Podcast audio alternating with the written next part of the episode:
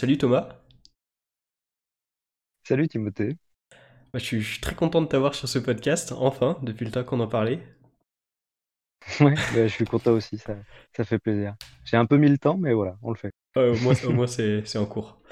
Euh, mec, euh, première question euh, qui me paraît intéressante, c'est est-ce que Ouais. tu, tu voudrais te décrire un peu, que les gens qui te connaissent pas puissent découvrir un peu qui t'es? Bah, moi, je suis, je suis Thomas, j'ai euh, 19 ans, bientôt 20. Je suis, euh, j'étais étudiant parce que j'ai eu quelques démêlés avec les études, donc j'étais encore en, en terminale cette année. Et là, je suis euh, en recherche d'emploi. Et euh, comédien, je sais pas si je peux dire professionnel parce que j'ai pas un statut, par exemple, d'intermittent du spectacle, mais je suis euh, J'ai déjà eu des contrats, etc. Donc, j'ai tourné dans une série. Et donc, euh, c'est ce que j'aimerais faire plus tard euh, comme métier, que ce soit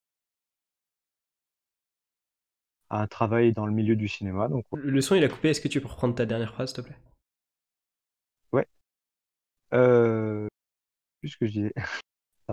Euh, donc voilà, moi, c'est que je sois acteur ou réalisateur, c'est quelque chose que que j'aimerais faire plus tard, c'est travailler dans le cinéma. Donc voilà. Ok, ouais, c'est un sujet dont on va parler euh, dans ce podcast. Euh, d'accord, est-ce que tu as des, des valeurs ou des adjectifs qui pourraient te décrire euh, plutôt bien? Hum, comment je pourrais dire? Hum, loyal, Mhm. c'est loyal. Je Je suis quelqu'un à qui on peut se confier, à qui on peut parler s- sans craindre que ça serve contre nous, ou que je le révèle euh, secret, par exemple. Euh, je suis plutôt empathique. J'aime beaucoup les gens. J'aime pas quand il y a trop de monde, mais j'aime les gens. Donc voilà comment je me décrirais. Ok, ok, très bien. Bon, bah, du coup, t'as, t'as parlé de, ouais, du, de la réalisation de films, de l'acting et tout ça. Est-ce que t'as une Mhm. préférence particulière? Parce que t'as dit réalisateur ou acteur? Qu'il y en a un des deux que tu préférerais Disons que le métier de, comédien, euh, acteur, c'est beaucoup moins de contraintes parce que tu n'as qu'à t'occuper de toi-même sur un tournage. Euh, c'est pas forcément plus simple parce que le métier de comédien, on pourrait croire que c'est simple. Il faut se mettre dans le personnage, on ne doit pas être simplement, euh, on ne doit pas jouer le personnage, on doit être, on doit, euh, c'est un, un travail euh, physique et, et mental qui, est- qui peut être très dur. J'ai jamais encore eu d'expérience euh, difficile, mais je sais que par exemple sur un tournage que j'ai pu faire il y a quelques années, euh, ça a été assez éprouvant parce que ça finit par des grosses chaleurs et euh, fini euh, le tournage euh, pendant à la fin du tournage euh, en trois jours j'ai dormi non-stop parce que euh, voilà il faut il faut reprendre des forces mentalement et physiquement c'est très épuisant. mais le métier de réalisateur c'est c'est épuisant euh, pendant le tournage avant le tournage et après c'est tu dois t'occuper en fait le, le réalisateur euh, j'ai expliqué un petit peu le métier même si je pense que dans les grandes lignes tout le monde connaît euh, réalisateur c'est c'est celui qui s'occupe du côté artistique d'une d'une création audiovisuelle Euh, c'est le metteur en scène au théâtre. Euh, donc, il, gère euh, le côté artistique, mais il est quand même aussi faire le lien entre les équipes techniques et les équipes artistiques. C'est-à-dire que, euh, il doit être en bonne entente avec le chef opérateur qui, lui, s'occupe de... Donc, c'est celui qui fait les plans, qui, enfin, qui fait pas les plans, mais qui, c'est celui qui filme, place la caméra, etc. Et en général, le chef opérateur, c'est s'occupe des équipes techniques. Enfin, ça peut varier selon les productions, la taille des productions, etc. Mais tout ce, tout ce qu'il faut retenir, en tout cas, c'est que le réalisateur a un rôle de, de pont entre euh, la technique, l'artistique et la production. Ce qui est euh, un- quelque chose qui est pas négligeable et ce qui est quelque chose de très éprouvant. Donc voilà. Ok. Je saurais tout ça pour dire que je ne saurais pas quoi choisir entre acteur ou réalisateur. Les deux me plaisent énormément. Euh, mais il y a beaucoup plus de responsabilités réalisateur. Ok, mec, il y a des petits bugs de micro. Est-ce que tu as moyen de le rapprocher un petit peu plus de ta bouche Ah. J'ai l'impression que ça se ça détecte pas très, pas très bien quand tu commences à parler. Du coup, t'as dit que t'as fait, fait 7 ans de théâtre, c'est ça? Ouais. Et qu'est-ce qui t'a motivé à, à te mettre au théâtre?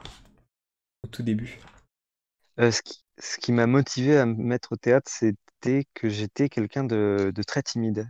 Je le suis toujours, hein, mais ça, on, l'est toujours plus ou moins, mais on peut arriver à le combattre et on peut se retrouver dans des situations où on, a pris du courage grâce à, grâce à la scène. Je sais qu'avant de faire du théâtre, parler à quelqu'un, regarder une personne dans les yeux, c'était très compliqué pour moi. Même des gens que je connaissais très bien, je veux dire, même des, des membres de ma famille un peu éloignés, j'avais des fois du mal à les regarder dans les yeux. Et puis, euh, bah, ces années de théâtre, euh, c'est ma mère qui m'a poussé à le, faire, parce que moi, j'étais pas forcément très partant pour le faire. Et puis finalement, je me suis rendu compte que c'était un truc que j'appréciais énormément, c'est génial. Et euh, ça, révèle, ça révèle quelque chose. Et je sais qu'aujourd'hui, par exemple, les, premières années, tu vois, quand tu montes sur scène, tu as le track. Et les premières années, pendant un mois, j'avais le track avant de monter sur scène. Les, deux dernières années, euh, une minute avant de rentrer sur scène, j'ai eu le track. Une minute au début, et après, t'as plus le track, quoi. Et c'est, c'est pas qu'un avantage pour euh, le théâtre, c'est aussi un avantage, par exemple, euh, quand tu fais des épreuves écrites ou orales d'un- d'une matière, par exemple. C'est le même principe, tu vois. J'ai le track une minute avant, une minute pendant, au début, et puis après, ça passe. Donc, vraiment, en fait, ça m'a apporté, ça m'a fait grandir, et ça m'a apporté euh, de la confiance en moi que j'avais absolument pas avant que ça.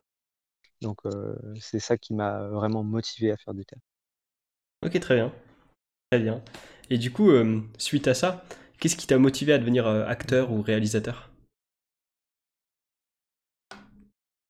En fait, j'ai toujours été fan de cinéma. Enfin, de, de, de plus, du plus loin que je me souvienne, j'ai toujours été un grand fan de cinéma.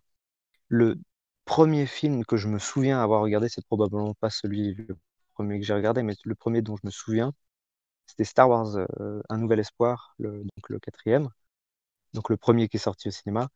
Et j'avais été subjugué par le film, je trouvais ça fantastique. Je me disais, mais enfin, c'est ça que je veux faire. Enfin, c'est peut-être pas à ce moment-là que je me suis dit ça, mais, sur le coup, j'étais euh, vraiment, euh, j'étais bouche bée tout le long du film à me dire, mais c'est génial. C'est, à l'époque, je me disais pas encore que ça serait mon métier plus tard, parce que je pensais pas que c'était un métier. Moi, je pensais que c'était, euh, tu sais, c'est comme quand tu, quand tu vois quelque chose qui te plaît, tu te dis pas que c'est un métier quand t'es gamin, parce que t'as pas conscience de toutes ces choses-là. Mais j'ai, quand j'ai vu ça, je me suis dit, mais c'est génial, j'aimerais trop faire ça, moi. Et plus tard, en continuant de regarder des films, en me documentant, en regardant des chaînes YouTube qui parlent de cinéma, je me suis rendu compte qu'en fait, c'est ça que je voulais faire, que le cinéma, c'était vraiment ma passion et que il y avait rien d'autre au monde qui me plairait autant que, que le cinéma, parce que le cinéma, c'est, ça, c'est, ça réunit tous les arts, tu vois, ça réunit, ça peut réunir tous les arts. Et, et ça a une dimension qui transcende l'esprit, tu vois. Avec le cinéma, tu peux faire changer les mentalités, tu peux faire connaître des choses aux gens, tu peux leur apprendre euh, l'humanité, tu peux leur apprendre l'histoire, tu peux leur apprendre beaucoup de choses. Et c'est, moi personnellement, c'est, c'est la forme d'art que je trouve personnellement être la, la forme d'art su- suprême. Ah, c'est beau ce que tu dis et j'ai- j'aime beaucoup ouais, tout ce que tu peux dire là-dessus. Ouais. Je, je suis globalement très d'accord avec ça. ouais. Après, je vais pas te mentir, c'est en discutant avec les gens qu'on arrive à bien parler. Si on se parle tout seul, on dit que de la merde. Hmm. C'est vrai aussi. Enfin, ça peut être vrai. Des fois, on dit des choses très justes, euh, rien qu'avec notre cerveau, tu vois. Ça arrive. Mais disons que si on, si on était euh, juste sur une île déserte, qui n'avait jamais connu qui que ce soit d'autre, on pourrait pas avoir de réflexion euh, intéressante. L'homme est un animal de, de communauté. De, de, il peut pas être vivre seul. Et, euh, et évidemment qu'on a tous des réflexions seules qui peuvent être intéressantes, mais elles s'épanouissent vraiment quand on a un interlocuteur intéressant en face. C'est mon avis. Après, euh, ça n'engage que moi. Hmm. Ok. Euh, mec, tu nous as parlé euh, de projets que tu avais réalisés pour le lycée. Ça s'est bien passé? Enfin, mhm. Tu t'en, gardes des bons souvenirs? Ah, des bons souvenirs, ouais. C'est, souvent des, des grosses barres, hein, clairement. Parce que tu, tu te réunis entre potes pour faire un truc. Souvent, ça marche pas parce que on va pas se mentir, les premiers projets que tu fais quand tu quand quand t'as 15 piges, que tu écris un scénario, enfin tu écris un scénario, tu écris trois lignes pour expliquer l'histoire, et tu te dis, allez, let's go, on va filmer, tu, piques l'appareil photo de ta mère, et puis tu vas filmer. Donc, euh, disons que le résultat, c'est jamais très glorieux, hein mais au moins, tu as passé un bon moment, et tu te formes progressivement à, à, ce truc-là, parce que à la fois, tu, tu te rends compte que les dialogues, ça s'écrit, ça s'improvise pas, parce que sinon, c'est de la merde. Enfin, évidemment, quand tu as un très haut niveau d'acteur, tu peux improviser des dialogues. Mais tu peux pas déjà improviser de manière permanente parce que bah, le problème, c'est que le comédien et le réalisateur n'ont pas forcément la même vision de, du projet. Et le problème, c'est que le comédien va avoir tendance, s'il est en permanente, euh, en permanence en train d'improviser, euh, le, comédien va mettre de lui-même dedans, même inconsciemment, parce qu'on peut pas, on peut pas, euh, c'est humain, tu vois, de, de se mettre de nous-mêmes inconsciemment dans nos dialogues. Et si tu es, en fait, un, bon dialogue, c'est un dialogue qui arrive à trouver le juste milieu entre la bonne écriture et la bonne improvisation. Si un comédien réinterprète un dialogue parce que il y a des fois des, mots qui sonnent pas dans la bouche de certaines personnes où tu sens que c'est pas du tout naturel. Et là, le comédien peut faire des propositions. Qu'elles soient retenues ou pas, là, c'est bien. Mais après, ce que je veux dire, c'est que une, bonne improvisation, elle passe forcément par un bon texte de base. Sinon, tu vas pas loin. Parce que le réalisateur a sa vision et le comédien a sa vision des choses. Et même si c'est inconscient, il y aura une lutte un duel entre les deux. Et euh, il, faut, il, faut, il vaut mieux que ce soit le réalisateur qui gagne ce duel parce que c'est lui qui a la vision la plus générale sur son propre projet. Quoi. Enfin, même si c'est pas lui qui l'a mis en place, il vaut mieux que ce soit le réalisateur qui dirige le projet. Et donc, euh, je pense que l'improvisation est une chose excellente. Vraiment, c'est génial l'improvisation. Euh, même il y a des spectacles d'improvisation. Et ça, par contre, c'est vraiment bon. Mais dans un film, si tu veux que, si tu veux faire avancer l'histoire, il faut à la fois que les dialogues soient bons et que l'improvisation soit euh, mesurée, mais assez libre tout de même. Donc, ouais, les projets, les projets que j'ai pu faire au lycée, c'était de très bons souvenirs. Techniquement, c'est lamentable et c'est ni fait ni à faire, mais au moins j'essayais et je j'essayais de d'avoir des plans intéressants en me servant de, de musique. Parce que principalement, moi, je, je crée comme ça, c'est une musique qui me donne une idée. Et en écoutant plus la musique, j'ai de plus en plus d'idées pour créer euh, une scène qui va ensuite elle-même amener à une histoire. Et, euh, par exemple, je me souviens d'un projet que j'avais fait au lycée en, première. J'avais réalisé un, un court métrage euh, uniquement avec des stock shots, c'est-à-dire c'est des, stock shots, c'est des images qui existent déjà avant que toi tu commences à créer ton film, c'est des images qui ont déjà été filmées et toi tu t'en sers pour. Bon, en général, c'est fait dans les films qui n'ont pas trop de budget pour que tu pas forcément à aller à l'autre bout de la terre si tu veux filmer juste un pauvre plan de palmier et que tu habites en France. mais, mais moi, je, vraiment, moi, c'était plutôt que j'avais pas forcément les moyens de filmer parce que le matos c'était ce qu'il était et que le son, euh, voilà, on n'avait pas de matos son.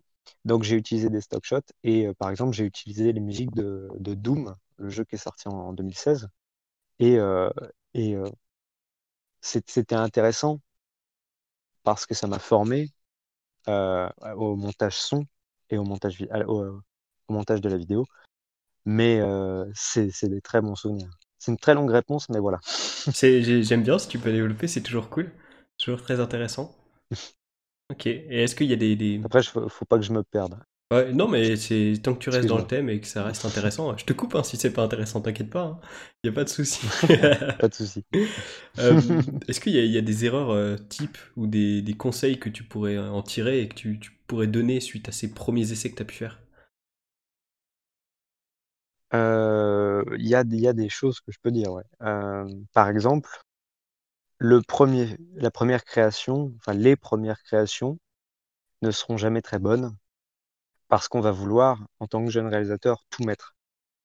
On va vouloir mettre tous les combats qu'on a, toutes les valeurs qu'on a, ou même si on fait un documentaire, on va vouloir parler de plein de choses. En fait, c'est ça le problème, c'est le, problème du, jeune réalisateur, ou même du vieux, mais qui, commence, c'est qu'on a tendance à vouloir mettre tout ce qui nous touche, tout ce qui nous plaît, parce que bah, on se dit, mais même si tu fais, euh, si tu fais un film de deux heures, hein, je veux dire, euh, si tu fais un film de deux heures, tu vas te dire, ouais, mais en deux heures, j'aurais pas le temps de dire tout ce que j'aurais envie de dire.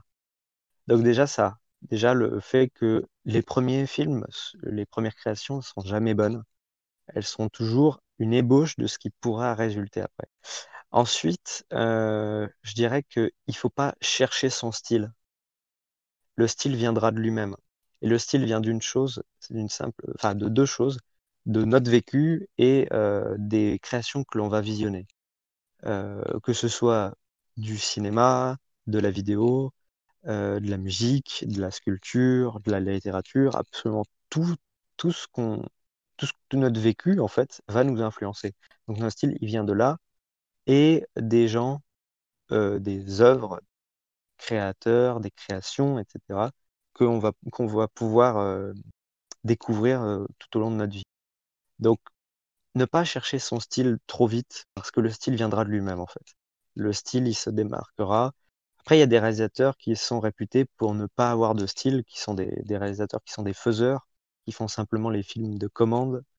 Et, euh, mais même, mais c'est assez faux, parce que même eux ont un style. Ils ont quelque chose. Il n'est pas forcément euh, très évident, très marqué comme certains autres réalisateurs. Par exemple, euh, Xavier Dolan, il a un style qui est très marqué. Euh, c'est un réalisateur québécois qui a fait des films comme euh, euh, Pourquoi j'ai pas tué mon père, je crois, et, d'autres. Il a une filmographie assez intéressante. Et, par exemple, lui, il a un style qui est très, documentaire par moment, pas forcément, pas, forcément documentaire barbant comme on a tendance à le penser, mais il a un style très réaliste, très rugueux. Et euh, lui, par exemple, son, style, il l'a dès le début parce que c'est son identité et ça imprime absolument tout. Mais c'est des exceptions en général. Il y a, beaucoup de réalisateurs qui commencent sans avoir forcément un style précis qui se démarque des autres. Le plus important, c'est pas de chercher son style, c'est de trouver son style dans ses créations. C'est pas, pas de le créer. Donc voilà, donc euh, ne pas s'attendre à ce qu'on fasse quelque chose de très bon dès le début et ne pas chercher son style. Et au niveau du montage, parce qu'il y a beaucoup de choses à dire sur le montage et j'ai encore beaucoup de- d'erreurs que je fais et de choses à apprendre, mais euh, je dirais qu'il faut faire gaffe au montage au niveau des musiques. On a tendance à vouloir mettre beaucoup de musique. En tout cas, moi, je sais que j'ai tendance à mettre beaucoup de musique. Et le problème, c'est que, par exemple, bon, ça, c'est un truc plus technique, c'est beaucoup moins général que les deux précédents conseils, mais je sais que souvent, j'ai tendance à mettre des musiques que j'apprécie et notamment des musiques, euh, il y a des musiques d'artistes français que j'apprécie énormément. Le problème étant que euh, dans les artistes français que j'apprécie, il y a beaucoup de créations de musique qui ont des paroles, qui sont des chansons. Et euh, donc, euh, le problème, c'est que quand tu fais un montage audio avec des dialogues et que tu rajoutes des, des chansons, ça fait, ça, ça colle pas bien parce que même si tu diminues énormément le son, tu entendras quand même une, un son de voix. Et donc, euh, tu peux pas être totalement concentré. Donc, privilégier les musiques aux chansons quand on le peut. Euh, après, il y a des, y a des scènes où ça marche très bien, le fait qu'il y ait un chant. En général, c'est quand il n'y a pas de dialogue. Quand il n'y a pas de dialogue, les chansons, c'est bon. Ou quand c'est des grands plans contemplatifs où tu regardes des paysages, là, pourquoi pas, même si euh, les musiques seraient plus indiquées pour euh, instaurer une meilleure ambiance. Mais après, voilà, c'est à chacun de voir comment il, euh, comment il décide de faire les choses. Et un dernier conseil que je pourrais donner sur la réalisation, c'est regarder des films. regarder des œuvres d'art en général, mais surtout regarder des films, des films, des films, bouffer des films, euh, jouer à des jeux vidéo qui ont des histoires euh, qui sont très proches des films. Même si c'est une série dont je suis pas très fan, par exemple, il y a la série des Uncharted, qui est très, très cinématographique, et d'autres séries de jeux qui sont, qui sont très... Bah, le dernier God of War aussi, par exemple, qui est très cinématographique. Des musiques aussi qui racontent des histoires. Il y a des musiques qui, qui ont un défilé, euh, qui se rapprochent assez, assez d'une histoire. Lire des livres, même, même pas forcément des livres euh, barbants, ou, enfin, qui, un livre n'est jamais vraiment barbant, mais euh, qui peuvent être épais ou qui semblent assez barbants de prime abord. lire de... Je sais que par exemple, moi, il y a un livre que j'aime énormément qui s'appelle L'enfer de Dante, qui un livre d'un auteur euh, italien qui s'appelle Dante Alighieri. Euh, ce livre-là a une progression dans l'histoire euh, qui est très intéressante et qui a influencé l'imaginaire collectif européen sur notre manière de voir les enfers, du moins dans, dans une religion judéo-chrétienne, une culture judéo-chrétienne. Bref, tout ça pour dire que voilà, ça c'est mes conseils. Essayer d'éviter de, de, penser qu'on va faire quelque chose d'excellent directement. Euh, il y en a qui, à qui c'est probablement déjà arrivé, mais c'est une très faible minorité. Et donc, euh, il vaut mieux essayer de se dire qu'on fera mieux à la prochaine fois avec ce que l'on a appris. Donc voilà, tout ça, c'est les conseils que je peux donner sur la réalisation. Évidemment, il y en a bien d'autres, j'en oublie probablement beaucoup. Et déjà, je dirais que c'est les quatre piliers principaux pour moi pour euh, commencer à réaliser. Ok, bah, mec, c'est très intéressant parce que il y a pas mal de points sur lesquels euh, je pourrais, être partager ce conseil-là pour la création de contenu sur YouTube, entre autres le fait de pas avoir envie de mhm. tout mettre ou de mettre des musiques trop souvent ou des trucs comme ça. C'est des trucs qu'on retrouve beaucoup sur YouTube. Mhm. Et d'ailleurs, ça m'a, fait me demander, as, il me semble que tu as une chaîne YouTube sur laquelle tu as fait un court métrage, il me semble l'avoir vu, mais c'était avec des images de guerre, il me semble, un truc comme ça. Ça devait être un projet TPE ou je sais pas quoi. Et euh, est-ce que ça t'a déjà tenté de faire euh. des, des, des, enfin, de lancer une chaîne YouTube ou une chaîne sur un, je sais pas, peut-être que tu en as d'ailleurs. Je sais pas si tu as des chaînes sur, euh, sur une, plateforme de partage de vidéos. Est-ce que déjà, ça t'a déjà tenté?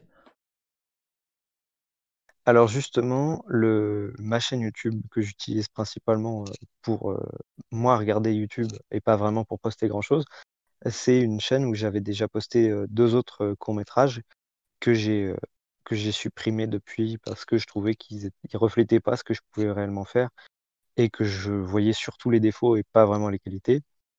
Il y a, ce, court-métrage que j'avais réalisé qui était sur la, chute du prix de, du pétrole.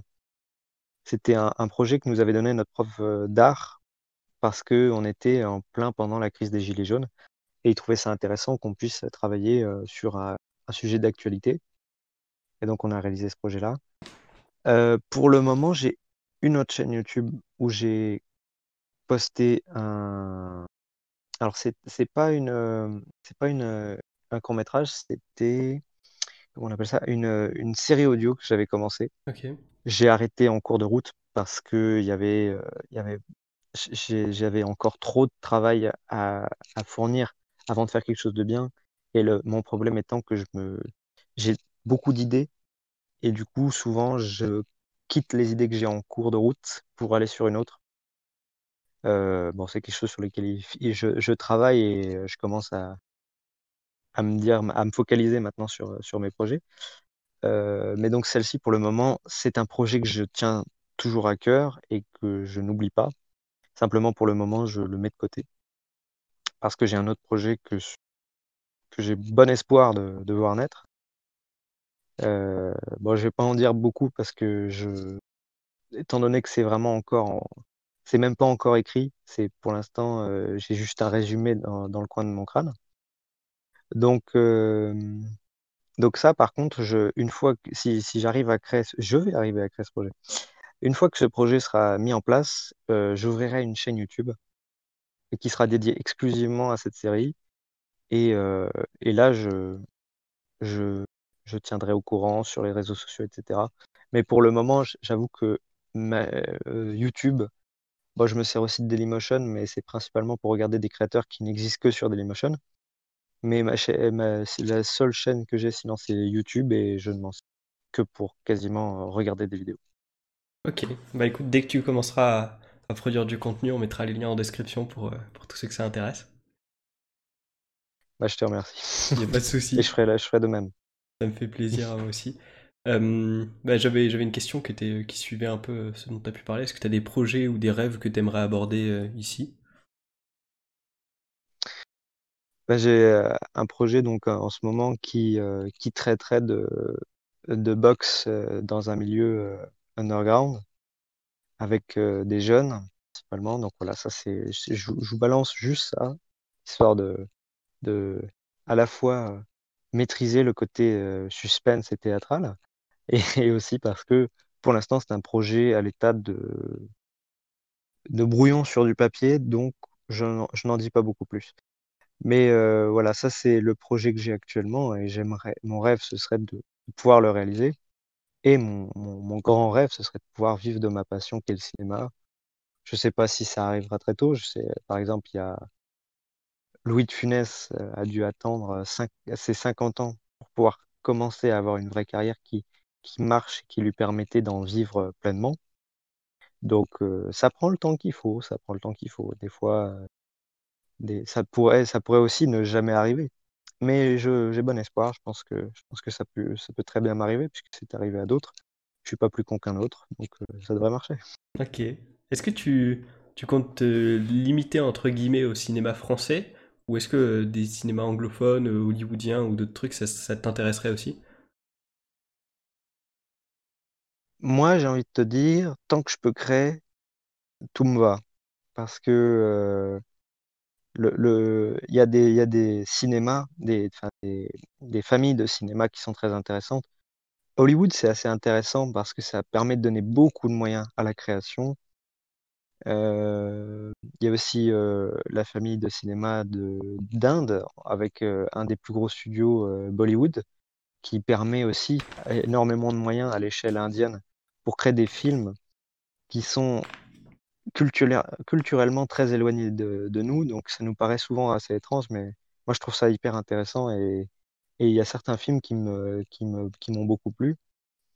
Le cinéma qui est pas expérimental. Expérimental, c'est peut-être pas le bon mot, mais en tout cas qui, qui en termes de réalisation me plaît le plus, c'est le cinéma hongkongais et le cinéma euh, sud-coréen. Parce qu'ils ont des manières de réaliser assez réalistes, très rugueuses, très, euh, très personnelles et à la fois assez impersonnelles. Donc le, le film auquel je pense, c'est euh, Sur la trace du serpent, Nowhere to Hide, un film sud-coréen qui parle de, de mafia et de règlement de compte. C'est beaucoup plus compliqué que ça, mais euh, je résume énormément. Il y, a, une scène du film que j'ai vraiment beaucoup aimé. Euh, c'est une scène qui se passe sur une place euh, où on voit le temps défiler très lentement et il y a une scène de, mise à mort qui est phénoménale. Elle montre à la fois peu de choses et elle a une importance énorme dans le film. Donc voilà, ça c'est.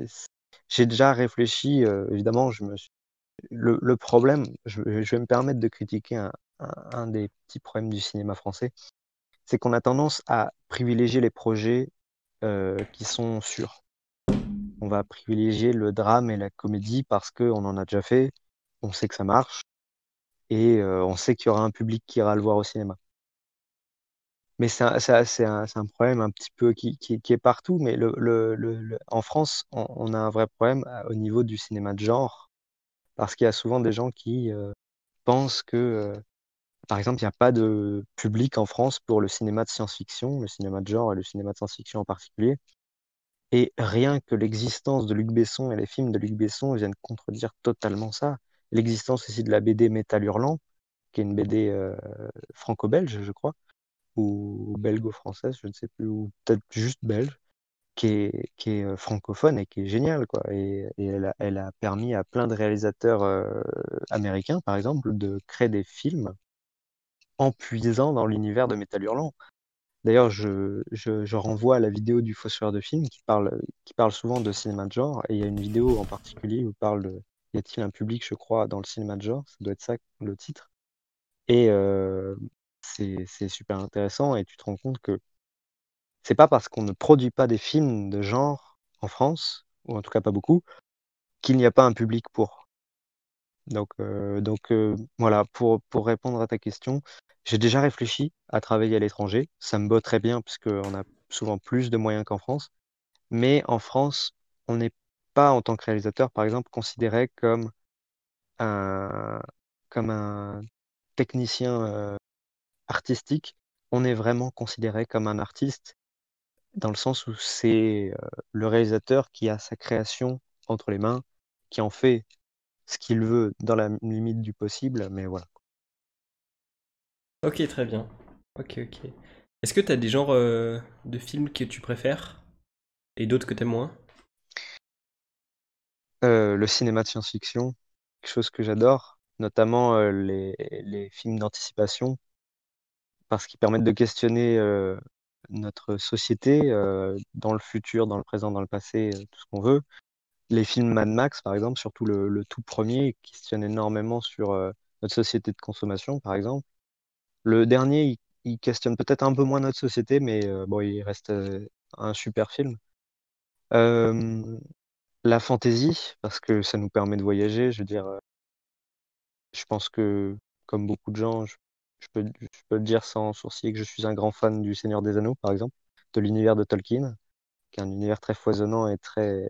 Enfin, c'est euh, un, un spécialiste de la sémantique. Donc forcément, il a des univers très recherchés, très poussés. Il y a aussi euh, les, les livres Dune de, de Frank Herbert, je crois, qui, euh, qui sont hyper poussés dans la sémantique, dans la côté politique, sociale. euh, mais c'est pas de ça qu'on... Je reviens sur le sujet. Euh, donc la fantasy, euh, quoi d'autre? Les thrillers, j'adore les histoires qui impliquent des enquêtes, des, meurtres sordides et des choses comme ça. Ça permet d'explorer le, une des, une des, des, des fascinations les plus étranges qu'on a pour les, pour les tueurs en série et tout, tout ce penchant-là, euh, qui est peut-être un petit, peu pour certaines personnes euh, étrange et compliqué à comprendre, mais, euh, beaucoup de gens, il n'y a qu'à voir la fascination que, que le, que l'imaginaire collectif a pour une affaire comme celle de, de Jack l'Éventreur. On voit bien que c'est pas un cas isolé, qu'il n'y a pas que quelques personnes qui sont intéressées par ça. Donc c'est quelque chose que je trouve très intéressant, notamment sur la psyché humaine, c'est de comprendre comment fonctionnent euh, les, les, humains, que ce soit euh, du bon ou du mauvais côté de la barrière, on va dire. Donc les thrillers, euh, les films d'horreur j'aime bien, mais c'est surtout pour me moquer des films convenus en, soirée. Il y a des films d'horreur que je trouve très bons, et surtout des, des, des films des années euh, 70-80 par exemple que je trouve très bons. Shining, j'ai pas d'autres idées, mais mais il y a des, très bons films de, ces années-là.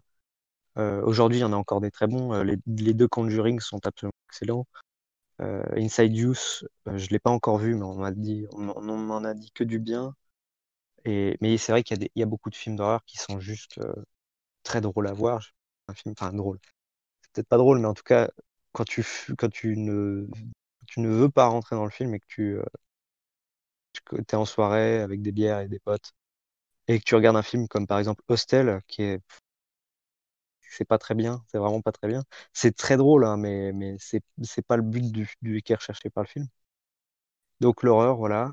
Euh, sinon, euh, voilà, je, je pense que j'ai à peu près fait le tour. Il y a beaucoup, beaucoup d'autres styles qui, qui me plaisent énormément. Les, les films très réalistes, très, très, euh, par exemple, les, les films sur la, sur les guerres récentes en Afghanistan, en Irak, tout ça. Pour le côté géopolitique, je trouve ça hyper intéressant. Arriver à comprendre euh, la composition, par exemple, du Moyen-Orient actuel avec un, avec des films comme euh, euh, Green Zone avec Matt Damon qui parle de la guerre en Irak.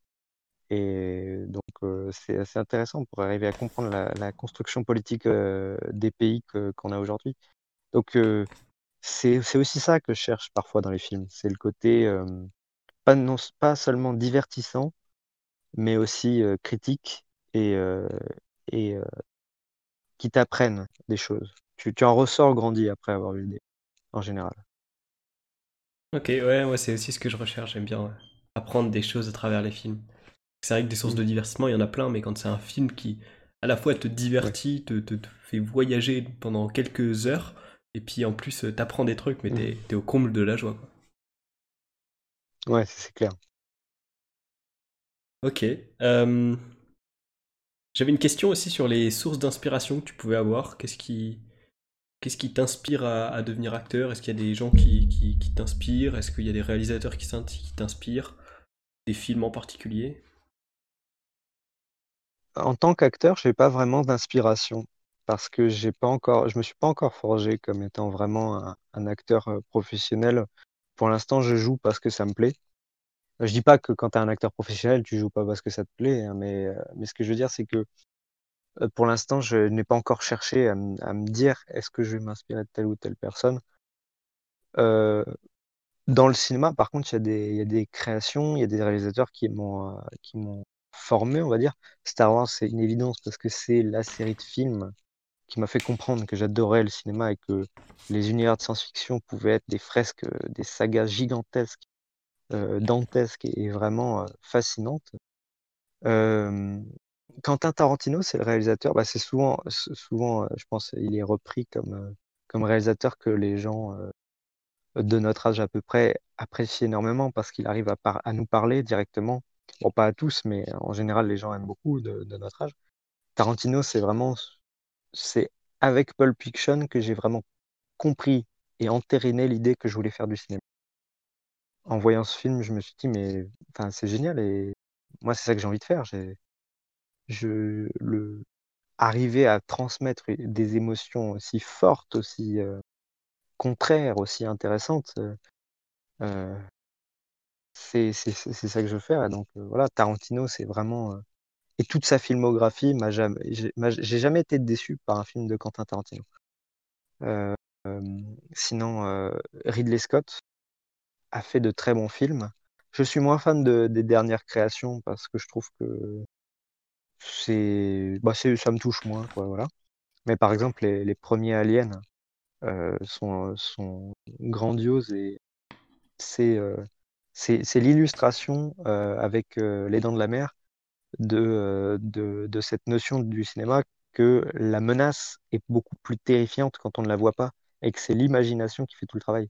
Il y a aussi euh, The Thing de, John Carpenter qui reprend euh, ça, à merveille.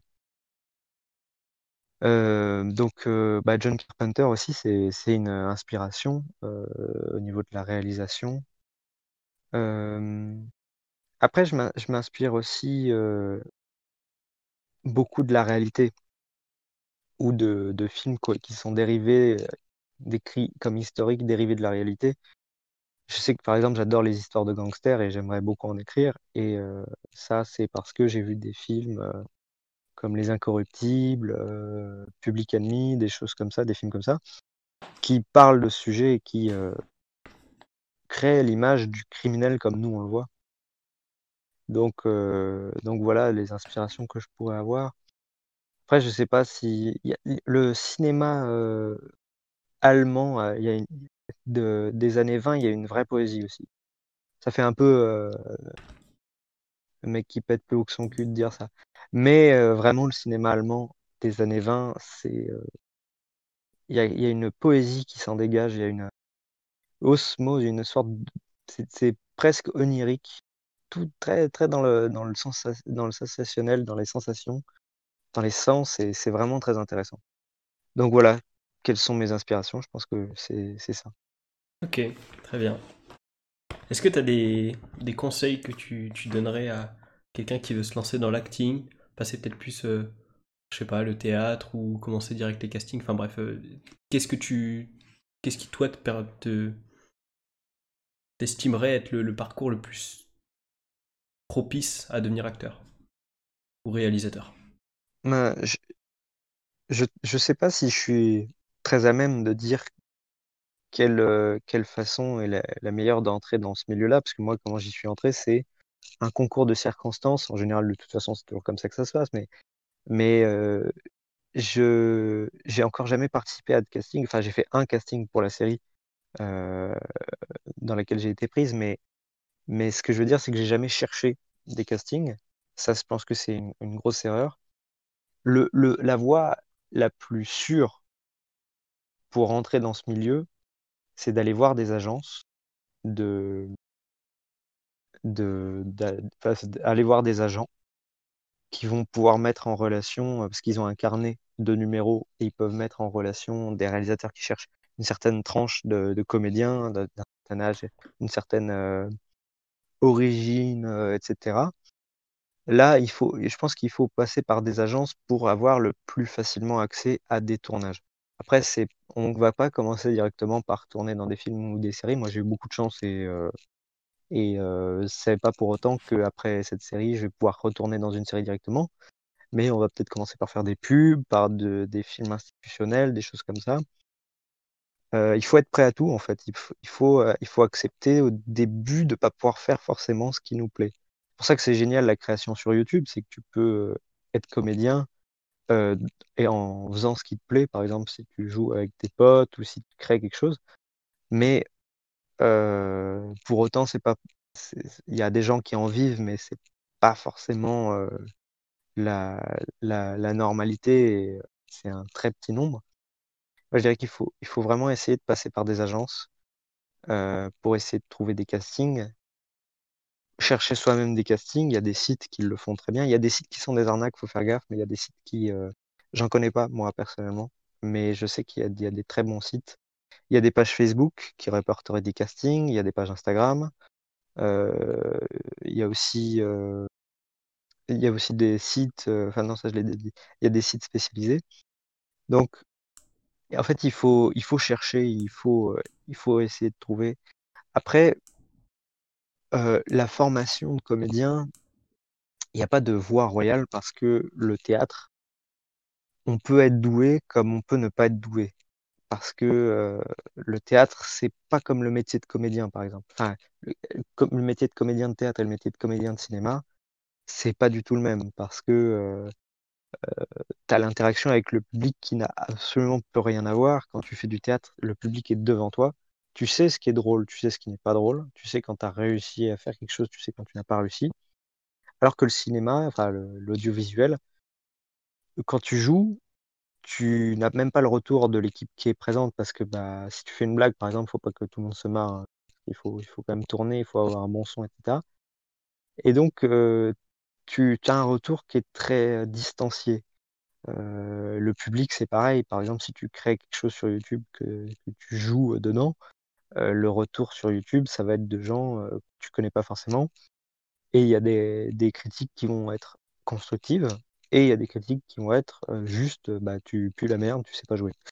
Donc, bon, voilà, il n'y a pas de voie royale. Le théâtre, c'est un, bon début, je pense, parce que tu peux commencer par là et puis tu peux même intégrer des, des troupes de théâtre au début peut-être amateur et après professionnel et tu peux te faire repérer comme ça. Euh, comme tu peux euh, ne pas faire de théâtre et commencer et avoir quelque chose, un, petit quelque chose qui fait que tu te démarques euh, des autres. Et on n'a pas forcément besoin de talent. Il y a des gens qui ont du talent, mais souvent, en général, c'est quelque chose qui se travaille. Tout simplement, il faut, il faut se mettre dans la peau du personnage, il faut étudier le personnage, il faut devenir le personnage et euh, sans pour autant s'oublier, d'où euh, la, difficulté que c'est euh, par moment à décrocher d'un rôle, même si c'est pour des rôles qui sont vraiment très plongés dans la psyché humaine. Là, pour le coup, moi, ça m'est jamais arrivé. Je sais pas si un jour ça m'arrivera, mais voilà. Donc, moi personnellement, je conseillerais de faire du théâtre parce que je sais que ça m'a beaucoup aidé, même ne serait-ce que vis-à-vis de moi-même, même pas pour. euh, évidemment, ça m'a aidé pour, euh, euh, être comédien, mais vis-à-vis de juste ne serait-ce que l'épanouissement personnel, le théâtre fait beaucoup de bien. Et alors, il y avait, j'avais entendu, c'était, je crois que les conseils qu'avait donné Depardieu, Gérard Depardieu, à Mélanie Laurent, je crois. Les trois conseils qu'il lui avait donnés, bon, je ne sais pas si c'est des bons conseils, mais en tout cas, c'est les conseils qu'il lui avait donnés, c'est ne fais jamais de théâtre, n'apprends jamais ton texte et n'aie jamais peur du ridicule. Après, est-ce des bons conseils? Je ne sais pas. Euh, mais voilà. Ok, très bien. Euh, je vais revenir sur deux trucs dont tu as parlé. Euh, quand tu parles de décrocher d'un rôle, effectivement, j'avais entendu parler, je sais plus quand, mais du fait qu'il y avait certains acteurs, une fois que le tournage était terminé, ils étaient perdus dans leur vie parce qu'ils n'arrivaient plus à, se dire ma vie ça va être autre chose que d'être d'incarner ce rôle. Et c'est vrai mm. que ça, doit être, ça doit être très déroutant à mon avis quand tu, tu as passé une année, voire plusieurs de tournages intensifs à te mettre dans la peau de quelqu'un d'autre et de, retourner à la réalité et de dire mm. ok c'est fini, genre c'est du jour au lendemain, on tire un trait sur tout ça. Ça doit être ouais, ça doit être.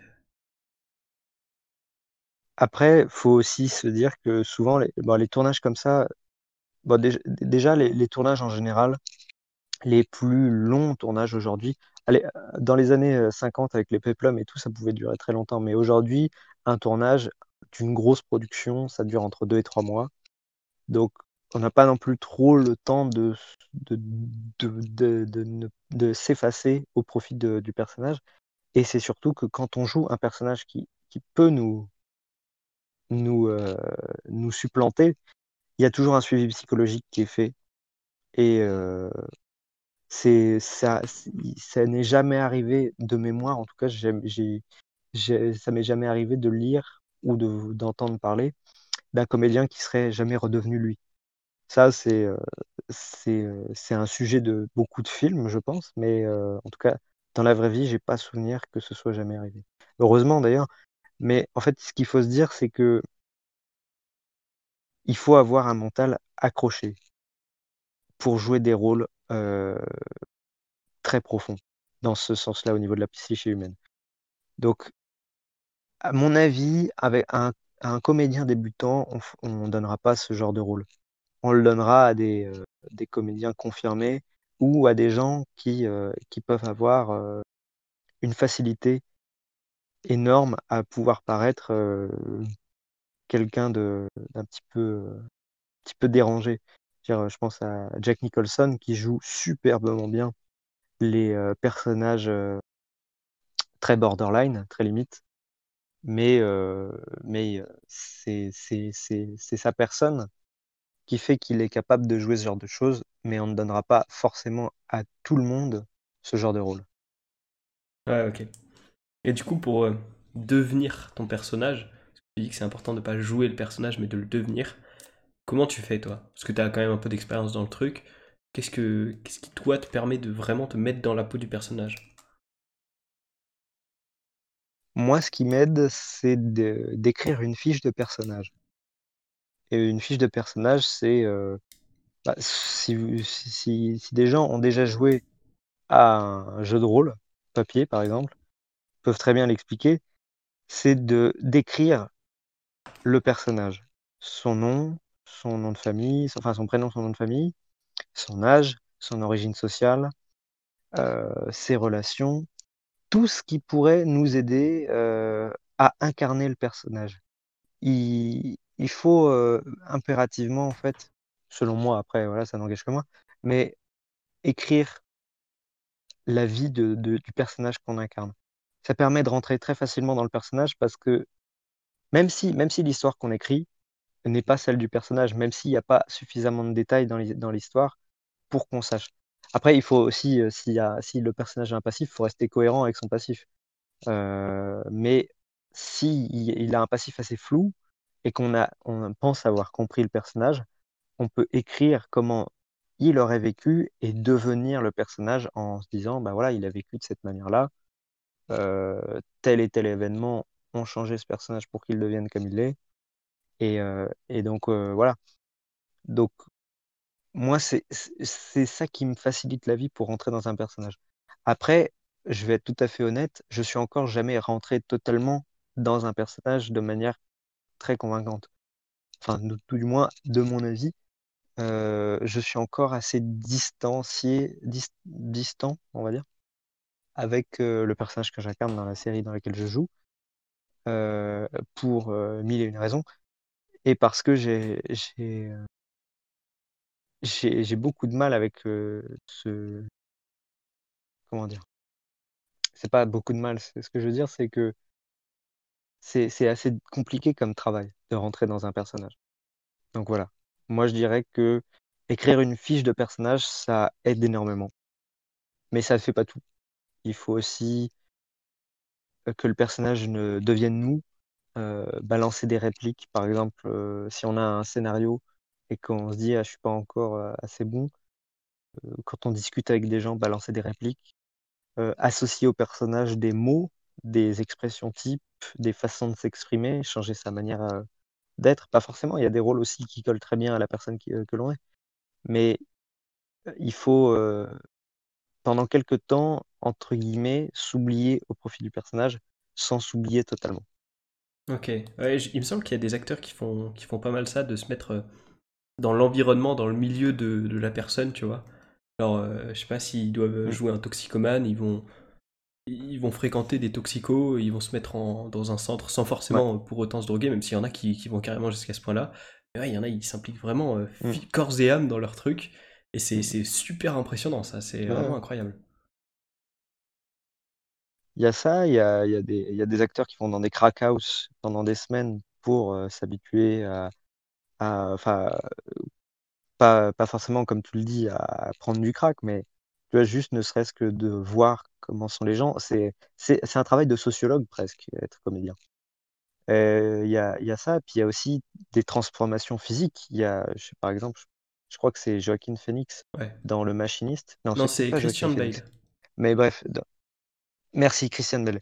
Euh, dans le The Machinist, qui est devenu mais euh, maigre à un point, vraiment, il était squelettique, quoi et euh, pour le rôle. Et en fait, il, se met, il mettait un petit peu sa santé en, danger euh, avec ça. Je ne sais pas s'il faut aller jusque-là. Si, si on pense qu'on a la capacité d'aller jusque-là sans avoir de séquelles, je pense que il faut le faire, mais c'est à son propre jugement qu'il faut se fier et au jugement d'un professionnel de santé aussi. Parce que j'avais entendu aussi l'histoire d'une comédienne, je ne sais plus qui par contre, qui, avait fait euh, un tournage où elle, devait beaucoup maigrir, elle était squelettique. Et euh, à un moment, pour dire à quel point elle avait perdu, elle, elle, est, elle a trébuché sur euh, un sac, je crois, et elle s'est cassé le, bras, tellement elle avait plus de, de, de, graisse, etc., pour, pour, pour renforcer son corps et que son corps n'était pas habitué à quelque chose comme ça. Donc, je pense qu'il faut, il faut faire attention avec ça, sans pour autant s'interdire de le faire formellement.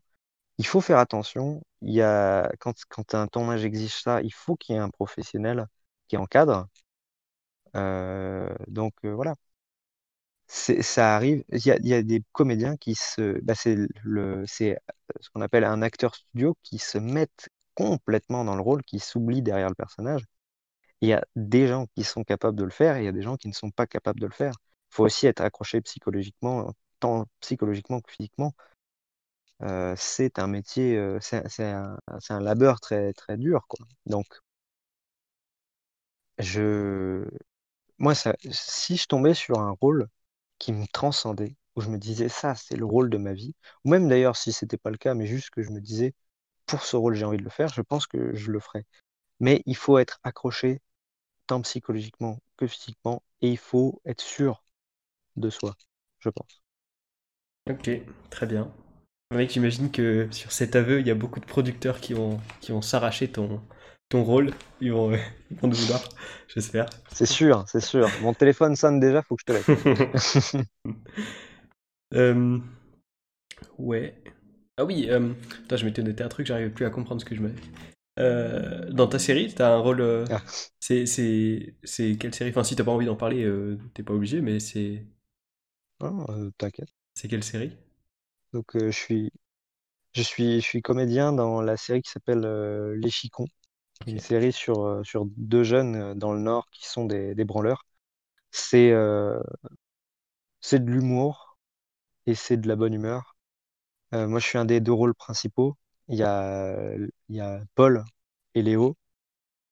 Et, et donc, on est deux jeunes du, du Nord qui essayons de, de s'en sortir tout en en faisant le moins possible. Euh, et voilà, c'est c'est c'est frais, c'est drôle, c'est c'est de l'humour euh, très euh, très nord et et un peu l'humour anglais qui qui rigole sur la misère un petit peu. Et c'est vrai que le le le nord qui est une région magnifique, il y a y a de la misère aussi. Bon, il y en a partout en France, mais il y a des endroits en- dans le nord où il y a beaucoup de misère. Et c'est arrivé à en rigoler sans se moquer, sans se moquer, parce qu'il y a, y a souvent des, des, y a la, la, la, la, barrière peut être facilement franchie, et je trouve que les chicons arrivent très bien à, à rigoler de la misère sans s'en moquer, mais justement de manière un petit peu compatissante. Et euh, enfin, pas compatissante, mais euh, c'est empathique. C'est de manière vraiment, euh, ouais, empathique.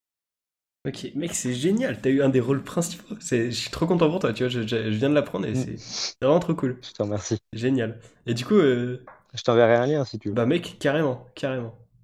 J'ai trop hâte de voir ça. Et du coup, tu, tu tournes. euh, Il y a eu com- il y a combien d'épisodes? Elle est terminée la série ou pas? Euh, non, elle n'est pas terminée. Il y a eu euh, neuf épisodes de la première saison. On a fait un court-métrage à Dunkerque qui dure euh, 15 minutes. Et là, on a fait euh, 18 épisodes pour la saison 2, il me semble. Et bah, bon, cette année, je pense qu'on on aurait pu tourner, mais le problème, c'est que bah, y a eu le Covid, le confinement, etc. Donc voilà. Mais j'ai bon espoir que l'année prochaine, on puisse tourner la saison 3 ou, ou quelque chose avec les Chicons. Mec, c'est trop cool. Genre vraiment, c'est génial. Je suis trop content. Trop bien. Euh, est-ce que t'as des, des, ouais, des expériences de tournage que t'as envie de partager? Parce que, putain, je savais pas que t'es- t'étais dans, dans une série carrément. Donc, euh, est-ce que tu, ouais, je sais pas, au niveau de l'organisation, au niveau de, de- des conseils qu'on t'a donnés, des trucs comme ça, je sais pas. Est-ce que t'as envie de partager un truc?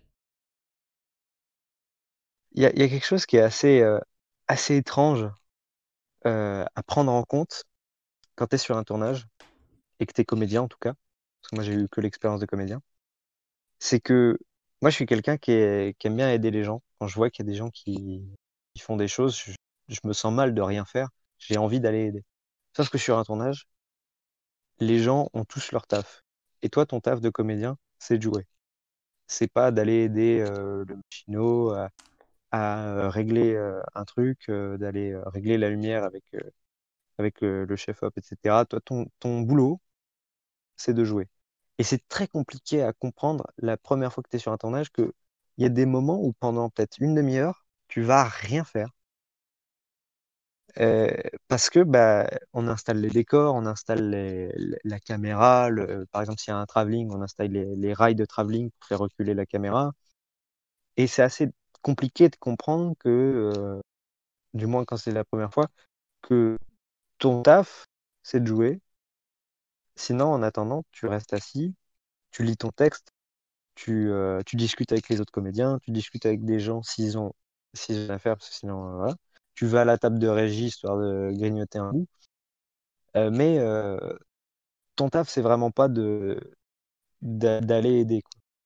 Enfin, tu peux, après, si, s'ils sont, si, si, si, si quelqu'un te demande de l'aide, euh, pas un chien, dis oui. Mais, mais en général, les... je sais que moi, à chaque fois que j'ai voulu aider, on m'a dit non, mais t'inquiète, euh, on, s'en occupe. C'est pas ton taf, euh, c'est le nôtre. Donc euh, voilà. Après, il faut avoir conscience aussi qu'un tournage ne va jamais se dérouler comme c'était prévu. C'est-à-dire que si tu as, si prévu quatre jours de tournage et que par exemple il y a un jour où c'était pas prévu, mais d'un seul coup euh, il pleut parce qu'il y a eu euh, cafouillage dans la défense, si- s'il y a eu un problème de météo, là, euh, si tu es obligé de décaler, tu vas devoir reprendre un jour de tournage. Il arrive toujours des merdes sur un tournage. Ça peut être grave, comme ça peut être vraiment un petit truc, mais en général, il arrive toujours au moins une grosse merde. C'est comme ça. Et, le truc, c'est que il faut avoir conscience que c'est pas un moment, euh, c'est un moment de travail. Tu peux pas te marrer toute la journée euh, et jamais te concentrer quand tu as une scène à tourner parce qu'il y a du stress qui s'accumule, surtout quand tu, quand tu tournes euh, des projets, des projets où il y a des budgets très réduits, tu tournes sur des très courtes périodes. Et le stress est très intense parce que, bah, comme, je te, comme je te le dis, il arrive des merdes. Et puis aussi, bah, c'est humain. Il y a, des moments où ça pète, il y a des gens qui s'apprécient pas forcément. J'ai encore jamais vécu ça, mais il peut y avoir des merdes qui arrivent. Donc, et c'est toujours rester positif et, et ne jamais faire de soirée de fin de tournage avant la fin du tournage. C'est un conseil que je donne par expérience. C'est- vaut mieux, c'est, mieux. Ok. Euh, mec, du coup, euh, t'as dit que c'était un concours de circonstances qui t'avait mené à, à, à tourner dans cette série. Ouais, Est-ce que t'as envie de, de nous de me partager euh, quel est ce concours de circonstances? Parce que ça, m'intéresse. Alors, dans ma famille, j'ai une de mes cousines qui travaille dans le cinéma et elle a travaillé avec le réalisateur qui a, qui a, qui a- qui a- qui imaginé Chicons et qui a réalisé la première saison et le court-métrage à Dunkerque. Et en fait, elle, euh, donc elle le connaît et elle a vu, elle l'avait sur, euh, comme ami sur Facebook elle a vu que, enfin, je sais pas exactement, mais en tout cas, elle a vu que sur Facebook, il avait posté une annonce de casting. Elle me l'a envoyé. J'ai participé. J'étais, euh, on m'a demandé de venir sur Paris et j'ai été pris. C'est génial, mec. C'est trop bien. Trop cool. Et du coup, t'as Mais j'ai eu tourné, beaucoup de chance. Vraiment, c'est, ouais, pardon. t'as t'as tourné quand, du coup? C'était en quelle période à peu près? Alors, euh, ça a été donc l'année dernière, donc euh, 2019-2018. Euh, Dunkerque, c'était l'année d'avant, euh, donc euh, 2018-2017. Et il me semble que la première saison, c'était euh, 2016-2017, les grandes vacances. Non, c'était vers mars, la première saison, mars 2017, je crois, ou 2016. Il y a peut-être eu une année de battement entre, euh, entre la première saison et Dunkerque. Euh, donc voilà, c'est, j'ai tourné ça euh, Et c'est pas tombé sur de euh, cours, du coup. donc en mars. Ouais, oui. Le, le- la première saison, on l'a tournée sur trois jours. Donc neuf épisodes sur trois jours, ça fait bah, trois épisodes par jour, si je calcule bien. Euh, ouais. Enfin, c'est pas exactement comme ça que ça fonctionne parce que il y a un découpage technique. On tourne pas les scènes dans l'ordre. Euh, on tourne jamais les scènes dans l'ordre parce qu'il y a des décors que tu prends pour un certain temps. Par exemple, il y y a un décor où on est euh, avec euh, Paul assis sur un banc et euh, c'est plus simple de tout tourner la même journée, les scènes où on est sur le banc, que de tourner la scène où on est sur le banc, puis le lendemain on a un autre épisode où on est sur le banc, on va tourner puis on change de- d'endroit il faut penser pratique, il faut pas penser logique narrative. Évidemment, il y a une logique narrative, mais en tout cas, on tourne pas dans l'ordre euh, chronologique des scènes. Et on, tourne vraiment euh, de manière euh, localisée. Donc, la première saison, on a tourné sur trois jours. La deuxième saison, on a tourné aussi sur... le, non, le, le court-métrage, pardon. À Dunkerque, on l'a tourné sur trois jours aussi. Et la dernière saison, on a tourné 18 épisodes et on l'a tourné sur six jours. Ok. Et du coup, euh, ton casting, ça s'est passé comment, en gros? Ils t'ont demandé de faire quoi? Combien de temps? Donc, euh, Je suis, monté sur Paris et euh, j'ai été, on m'a demandé de venir dans un, dans un bâtiment. Je suis arrivé à l'étage où, où il passait le casting et il y avait des vêtements. On m'a demandé de, on m'avait envoyé des, des scènes pour que je les joue. Et on m'a, on, montré des vêtements et, et on a réfléchi à comment est-ce qu'on pourrait, euh, enfin, le, le réalisateur et, et, la, et la, la, costumière ont réfléchi à comment je pourrais être habillé. Et puis voilà, ça s'est fait comme ça. J'ai joué euh, des scènes avec euh, l'autre comédien qui s'appelle Antoine, donc qui incarne Paul. On a joué des scènes à- à deux, et puis voilà, ça s'est passé comme ça. Ok, c'est-à-dire que le mec, il a passé toute sa journée à tourner des scènes avec des potentiels candidats. Non, parce que, alors, je, ça, je suis pas sûr parce que j'ai jamais demandé, mais il me semble qu'on était euh, deux à avoir été retenus pour aller passer, passer le casting. Et t'avais été retenu en fonction de quoi? Euh, parce que, en fait, quand, quand ma, quand ma cousine m'a envoyé le, le, le casting, la fin de l'annonce de casting, j'ai envoyé une bande démo où j'ai joué une scène avec des amis. Euh, enfin, pas une bande démo du coup, mais j'ai joué une scène avec des amis. Je lui ai envoyé, je lui ai envoyé mon, mon CV avec mes années de théâtre, etc. Et euh, donc j'ai été retenu comme ça. Ok, c'est génial, d'accord. Très bien. Ok, ok. Bah écoute, euh, très bien. À moins que tu veuilles continuer à parler de ça, on peut, on va passer au truc suivant. T'as d'autres trucs à dire ou... Non, pas particulièrement. Ok, très bien. Je pense que j'ai fait le tour de ce que je voulais dire. Très bien.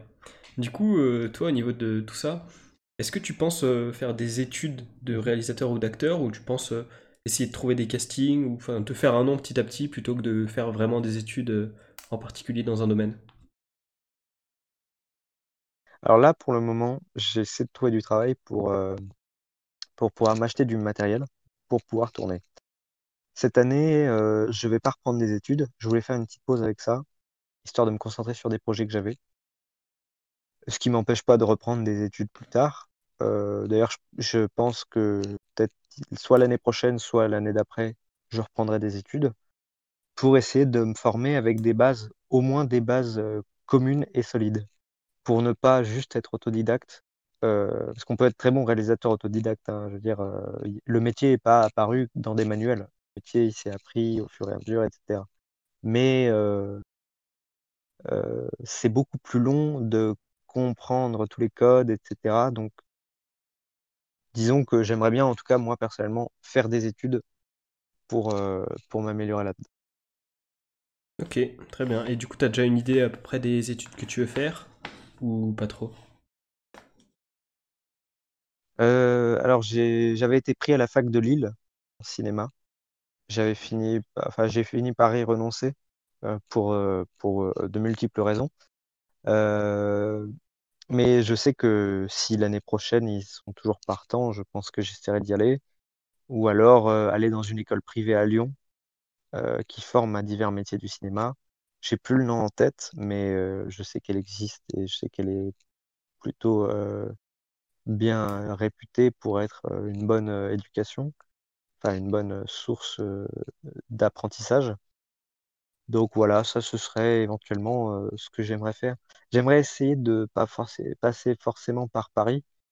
Euh, c'est pas que j'aime pas Paris, c'est simplement que j'essa- j'essaierai de faire quelque chose d'assez proche. Lyon, euh, bon, Lille c'est un peu loin, mais Li- Lille j'ai de la famille. J'y ai de la famille plutôt. Euh, et Lyon, euh, c'est euh, c'est assez proche d'ici, donc je, je me tâte encore, mais voilà. Ok, très bien. Bon, bah mec, est-ce qu'il y a un autre sujet autre que le cinéma ou alors est-ce que tu, tu veux revenir sur un truc du cinéma? Mais s'il y a un autre sujet que tu veux aborder, euh, c'est le moment ou jamais. Non, pas particulièrement. Enfin, en tout cas, pour le moment, j'ai pas d'autres sujets euh, que j'aimerais aborder. Ok, pas de souci. Euh, du coup, je t'avais dit qu'on en parlerait un peu, euh, le, le sport et le... Ouais. parce que on a, Mhm. on a un point commun, c'est que tous les deux, on a fait une transformation physique. Alors moi, c'était sur un an, toi, c'était sur plusieurs semaines. Je sais plus exactement le nombre exact, c'était une Ouais. dizaine de semaines, non? Oui, je crois. Par là, je, me- je me souviens plus non plus, mais euh, ça doit être environ dix semaines, ouais. Ouais, du coup, Une tu t'étais chauffé pendant le confinement, c'est ça? Ouais, ouais, ouais, j'avais, je m'étais dit que ça faisait des années que je me, que je voulais me muscler, euh, et je me suis dit, bah, c'est le confinement, de toute façon, on n'a pas grand-chose d'autre à faire, donc autant faire ça, histoire de, de pas perdre notre temps et de, de faire quelque chose que j'ai envie de faire depuis très longtemps. Et du coup, t'as continué après ça ou pas?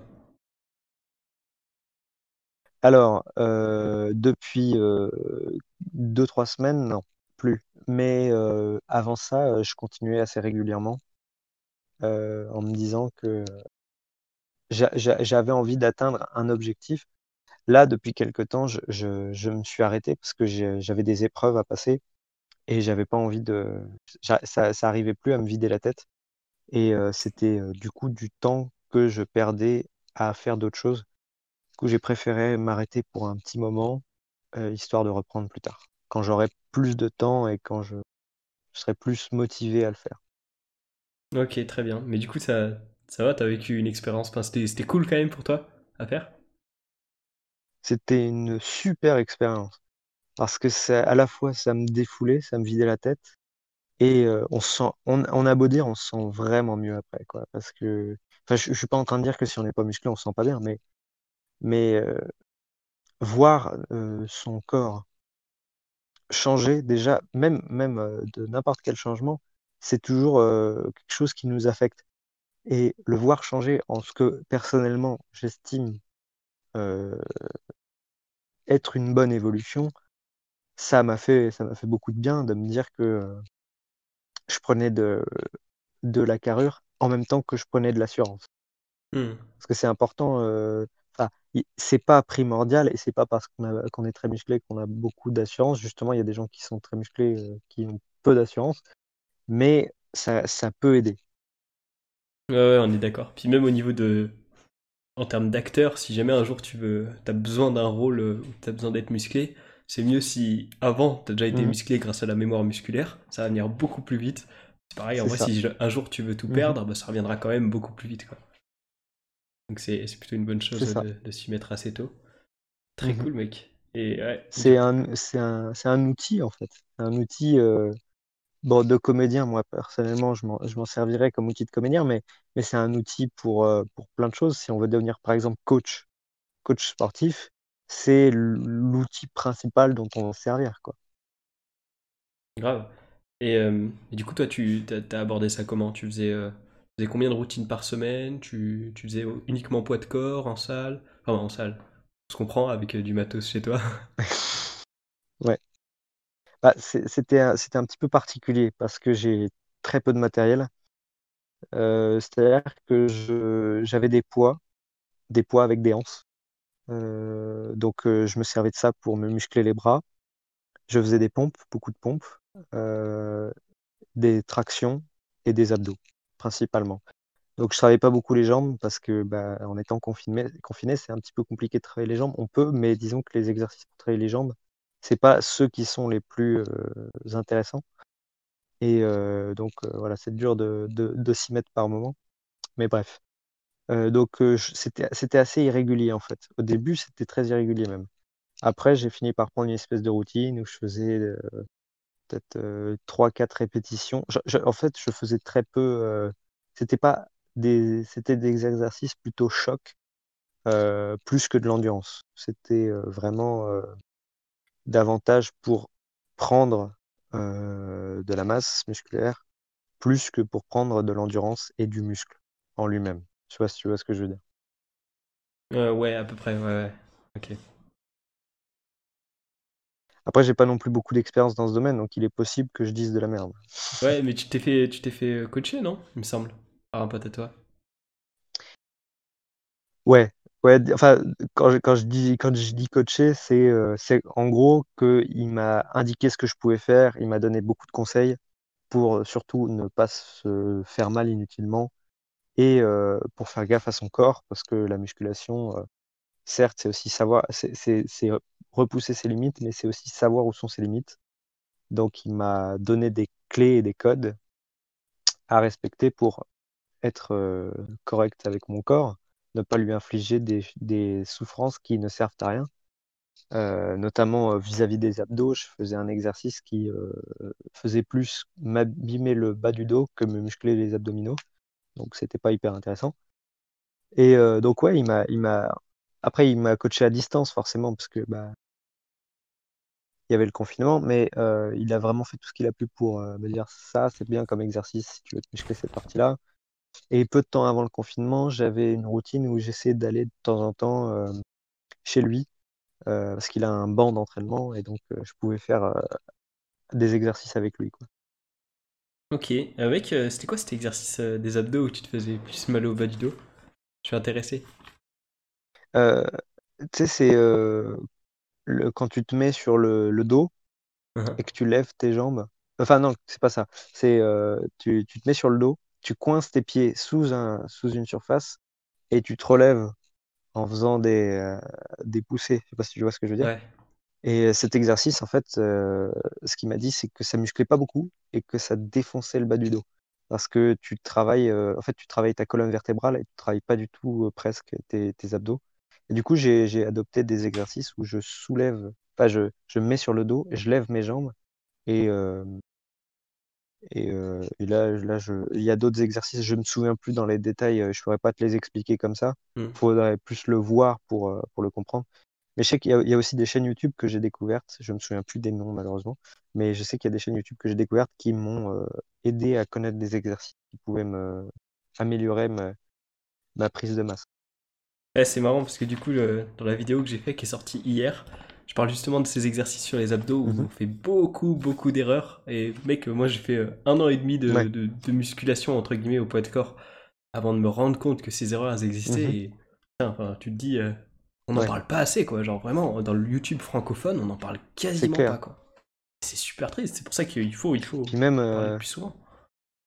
hmm, c'est clair. Puis même au, au lycée, tu sais, on fait euh, de la, musculation.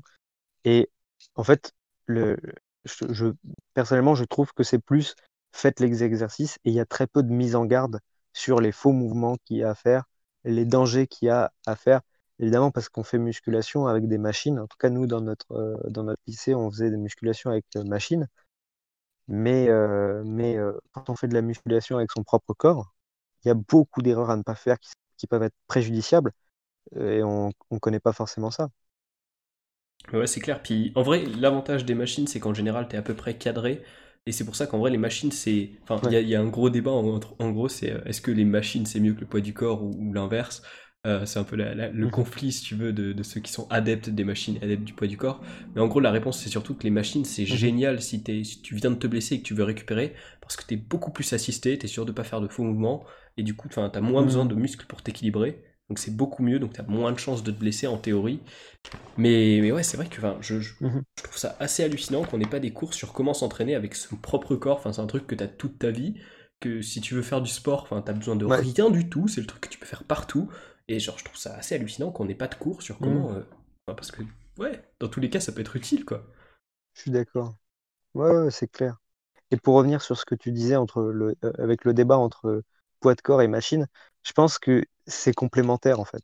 Même au-delà de, de tout- toutes tes considérations, je pense que c'est complémentaire. Parce que tu, tu, enfin, je vais pas rentrer dans les détails parce que je m'y connais pas assez, mais personnellement, je pense que c'est complémentaire. Ouais. Après, euh, il y, a- il y a des exercices qui. Là, ça va, ça va devenir très technique, donc je vais faire juste euh, une approche très globale. Mais euh, il y a des chaînes cinétiques qu'on appelle ouvertes et fermées. En gros, il me semble que ouverte, c'est quand c'est Mhm. l'extrémité du corps qui bouge. Par exemple, si je soulève une haltère, l'extrémité c'est la main et elle bouge. Alors que si je fais une pompe, ma main c'est toujours l'extrémité, mais elle bouge pas, donc c'est fermé. Et en gros, les, les exercices du corps sont Mhm. globalement des chaînes cinétiques fermées. Auquel cas, en fait, c'est un meilleur transfert vers les chaînes cinétiques ouvertes que l'inverse. Donc, tu as beaucoup plus de chances d'être bon en développé couché si tu fais des pompes que d'être bon en pompe si tu fais du développé couché. En gros, c'est un peu ça l'idée. Ça, c'est intéressant. Et ça, tu vois, je l'ai appris il y a deux mois. Pas du tout en cours, je l'ai appris sur un podcast. Vraiment, j'ai kiffé l'info. Mm. Et ouais, c'est pareil, c'est un truc qu'on sait pas Mm. beaucoup, mais c'est très intéressant. Et sinon, sur le- l'exo des abdos dont tu parles, je, je reviens vite fait dessus, mais je- j'en ai parlé du coup dans ma vidéo. En fait, ce que tu renforces, Ouais. c'est surtout un muscle qui est au niveau de ta hanche. Et ça, c'est un muscle qui Mhm. s'appelle euh, le, le psoas iliaque et qu'il faut pas du tout renforcer. Pour tout le monde, il est. Enfin, il n'y a aucun intérêt à le renforcer. Si, comme moi, par exemple, tu passes tes journées assis sur Ouais. une chaise devant ton écran ou, ou juste que tu fais pas beaucoup d'exercices, tu vois, j'en fais un peu, mais je passe quand même plus de temps sur ma chaise, il est forcément tendu. Genre, à la fin de la journée, il est, enfin, il est contracté en permanence parce que tu es assis. Donc, il est trop tendu et donc il faut clairement l'étirer. Et dès que tu commences à le renforcer en croyant renforcer tes abdos, ça devient de pire en pire et ça peut causer des problèmes de dos, Mhm. mais qui sont euh, atroces. C'est pour ça qu'il faut clairement s'étirer. Ouais. Je pense que si j'étais Mhm. moins assis, tu vois, mon grand écart euh, latéral, je l'aurais j'aurais bien, bien avant. Là, je suis loin Ouais. de l'avoir, mais, euh, mais tu vois, en termes d'étirement, il faut, il faut clairement l'étirer plus qu'autre chose. Quoi. Donc c'est. euh, Ouais. Puis ça, c'est pas connu. Apprends, quoi, écoute, euh, pour, pour, euh, on- c'est, mais c'est pas connu du tout ce, que ce muscle, enfin on le sollicite plus que les abdos. Même nous cette année, tu vois, en STAPS, enfin j'ai fait une première année en STAPS, où quand même, c'est censé être la, Mhm. la, formation qui te mène à être coach sportif, on n'en a pas Ouais. parlé une seule fois, tu vois. Enfin, ou, ou peut-être, mais de Ouais. tête comme ça, il me semble pas. hein. Mais voilà, enfin, Mm. c'est assez fou, quoi. Et il y a vraiment beaucoup de, de Mm. trucs sur lesquels on n'est pas du tout informé et qui, qui mènent à plein de causes de blessures. Et... Enfin, même, c'est comme les crunchs, tu vois. Il y a, les, crunchs, c'est les, les abdos, on appelle ça en français, c'est faire des abdos sur le sol.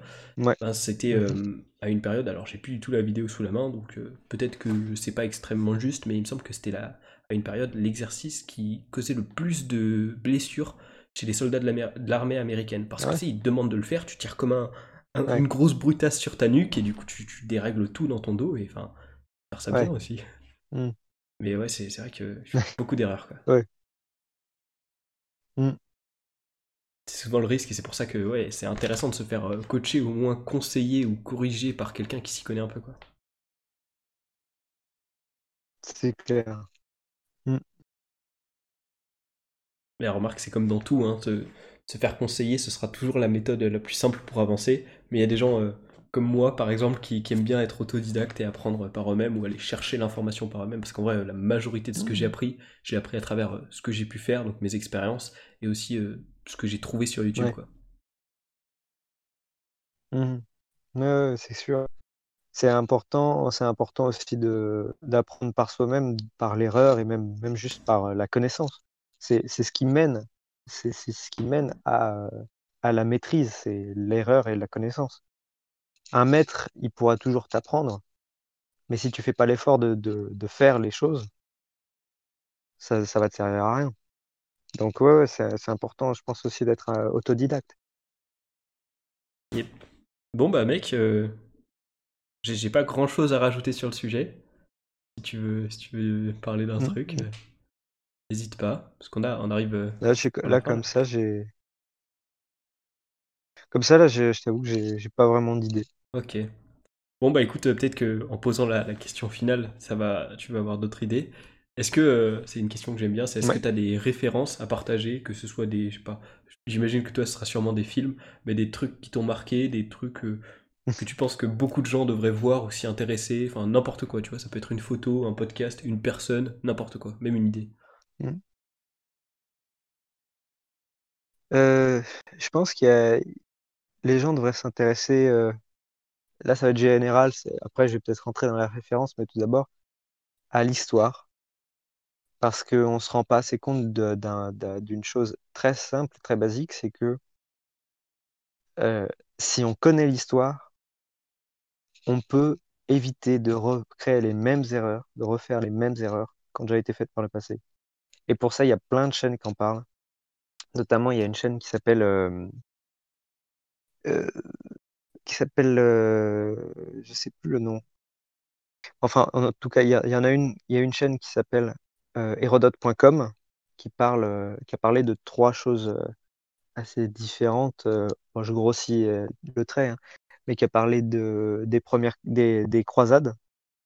Et c'est assez intéressant pour comprendre le, contexte géopolitique actuel encore au Moyen-Orient, puis même pour comprendre les divisions euh, qui existent dans le monde musulman, euh, que ce soit à l'époque et même encore aujourd'hui. Euh, il, a parlé aussi de, la piraterie. Et bon, ça, c'est, peut-être un peu moins intéressant, mais c'est aussi intéressant au niveau du contexte euh, géopolitique euh, dans les Caraïbes et dans l'Amérique euh, latine. Sinon, euh, qu'est-ce qu'il y a d'autre comme référence? Moi, j'en- j'enjoins les, les gens à lire, à lire énormément. Ça peut être long, chiant, etc. de lire, mais il y a des livres qui font grandir. Notamment, il y a des livres de philosophes qui font grandir. Il y a aussi un livre que je conseille qui s'appelle euh, L'Alchimiste de Paolo Coelho. Euh, c'est un livre qui, qui parle de, de soi-même et c'est vraiment puissant et ça peut, ça peut vraiment changer une vie si on a décidé que ça allait la changer. Et euh, c'est vraiment intéressant. Quoi d'autre? Euh, bah, les Chicons, comme référence. C'est important d'aller regarder ça. Et euh, sinon, voilà, je n'ai pas forcément d'autres références. Ok, c'est tout, il n'y a pas de... de... Ok. Je, je, mec, je suis épaté. Pourtant, enfin, moi, moi, je te vois vraiment comme un homme euh, cultivé, tu vois, et, intéressé. Et euh, je me disais, quoi, t'aurais plein de trucs à mm. partager. Ah, c'est ton moment, là Je pense qu'il faut avant tout... Je pense qu'avant tout, il faut que les, les, les gens euh, cherchent par eux-mêmes mm. dans tous ces domaines-là. Parce que si vous voulez trouver des chaînes qui, sur YouTube, par exemple, qui parlent de cinéma, je sais que j'ai mes chaînes favorites et il y a des chaînes que j'apprécie pas. Euh, mais euh, je pense que c'est important de tout regarder pour savoir si on apprécie ou pas. Par exemple, comme autre référence que j'aime beaucoup, euh, Le Fossoyeur de films, qui parle de, de films, surtout de cinéma de genre, et qui en parle super bien. Il y a Karim Debache, qui est plus sur Dailymotion. On trouvera plus facilement ses vidéos sur Dailymotion, qui parle aussi de cinéma. Mais là, il parle de cinéma en rapport avec le jeu vidéo. Donc, euh, deux médiums que nous sommes deux, je pense, à apprécier énormément. Euh, qu'est-ce qu'il y a d'autre euh, que je regarde? Il y a In the Panda. Bon, je regarde plus depuis quelques temps parce que j'ai arrêté de regarder les chaînes qui parlaient de cinéma sur YouTube, sauf le fausseur de films parce qu'il il a une actualité qui me plaît beaucoup. The Panda aussi, c'est pas le problème, c'est juste que je regarde beaucoup moins de choses sur YouTube qu'avant. Donc, euh, je regarde plus le fausseur de films. Et donc, toutes ces chaînes-là, il y a aussi Not Serious, que je conseille, énormément. C'est une chaîne qui est, qui est pas petite, faut pas abuser, mais qui est, clairement pas assez connue comparé à ce qu'elle fait. Donc, je vous enjoins carrément à, aller euh, checker euh, son taf parce que c'est vraiment des. Euh, ça, c'est pour le cinéma. Après, pour la musique, si vous êtes comme moi un grand fanat de, d'heroic fantasy, de dark fantasy, etc., je vous conseille énormément d'aller écouter. Euh, je pense d'ailleurs, si vous êtes fan, que vous connaissez déjà Adrian Van Ziegler, qui fait de la musique d'heroic fantasy, enfin typé heroic fantasy, qui fait des musiques absolument géniales. Et euh, voilà, si, euh, si vous êtes intéressé par la musique de film, euh, c'est pas forcément de la musique de film qui fait, mais en tout cas, musique euh, très, euh, très poignante, d'ambiance, etc., je vous conseille. Ok. C'est tout pour toi? C'est ton dernier mot? Mon dernier mot. Ok. Mec. C'est votre ultime bafouille. ouais. Bonne référence, ça aussi, ouais. Euh, J'avais euh, deux, deux, trucs dont je voulais te parler, enfin deux, deux références euh, je, sur lesquelles je voulais avoir ton avis. Mm -hmm. une série que je, ouais. je, kiffe beaucoup et que j'ai re-regardé récemment, c'est Mister Robot. Est-ce que tu l'as vu? Mm -hmm. Euh, alors, je crois que ça me dit quelque chose de non, mais de très loin. Ça parle de quoi déjà? C'est euh, en gros, ça dépend un peu des saisons, mais globalement, c'est un, un, groupe de hackers qui veut renverser la société un peu en mode ouais. Fight Club en réinitialisant les dettes de tout le monde. D'accord. Alors, je crois que j'en ai entendu parler il y a quelques années, mais j'ai jamais pu me pencher dessus.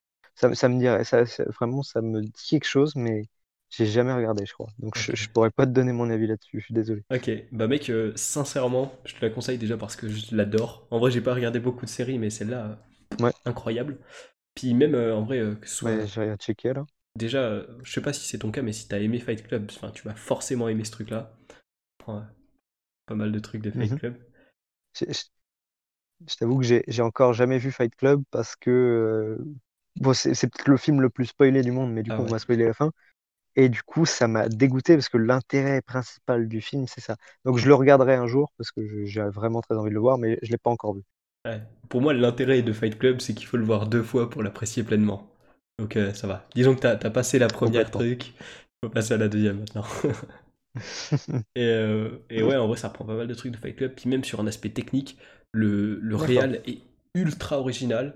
Euh, y, a, y a, mec, il y a un, un épisode mm -hmm. de 50 minutes où il y a que deux phrases, genre une au début et une à la fin, et c'est complètement naturel. Alors moi, je m'en étais pas rendu compte, je suis allé voir les, les, critiques de la série, et après ils disent il y a un épisode euh, sans parole, euh, c'est le seul mec sur cette terre qui peut se permettre de faire ça. Il y a un épisode qui est tourné très, euh, très théâtral, ouais. en six actes, enfin, c'est super bien fait, euh, d'un point de vue technique, c'est hallucinant. Stylé. Donc vraiment, je te conseille ça. D'accord. Et puis sinon... Bah écoute, j'irai checker.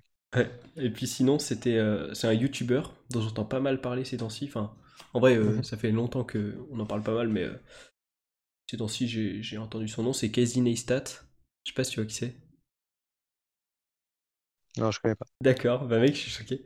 En gros, c'est un, un gars euh, qui, qui était, enfin, qui voulait devenir acteur. Et quand il a eu son premier film à, succès, hein, entre guillemets, euh, il s'est dit en fait le, le- Mhm.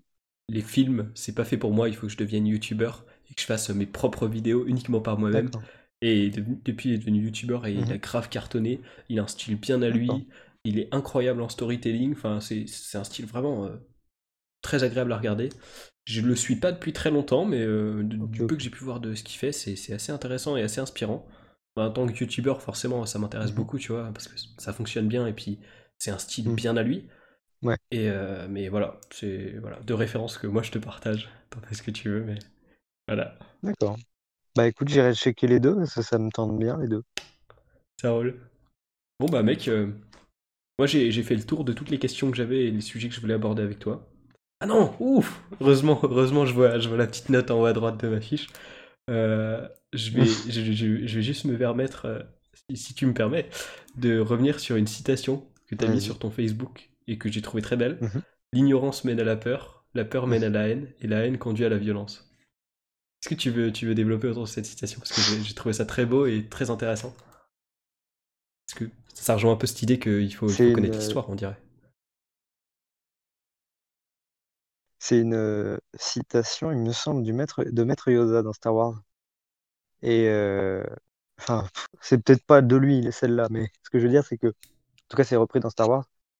Et c'est cette idée que on se crée nous-mêmes nos propres ennemis. On n'a pas de, de personne sur Terre qui soit née pour être notre ennemi. Simplement, la peur, la, peur de l'autre, etc., cette, euh, cette peur, ce qui est, souvent les gens parlent de racisme, en omettant une chose très importante, c'est que ce racisme existe à cause d'une peur, justifiée ou non. En général, c'est compliqué de comprendre si c'est justifié ou non. Mais souvent, enfin en tout cas aujourd'hui, c'est plus vraiment justifié.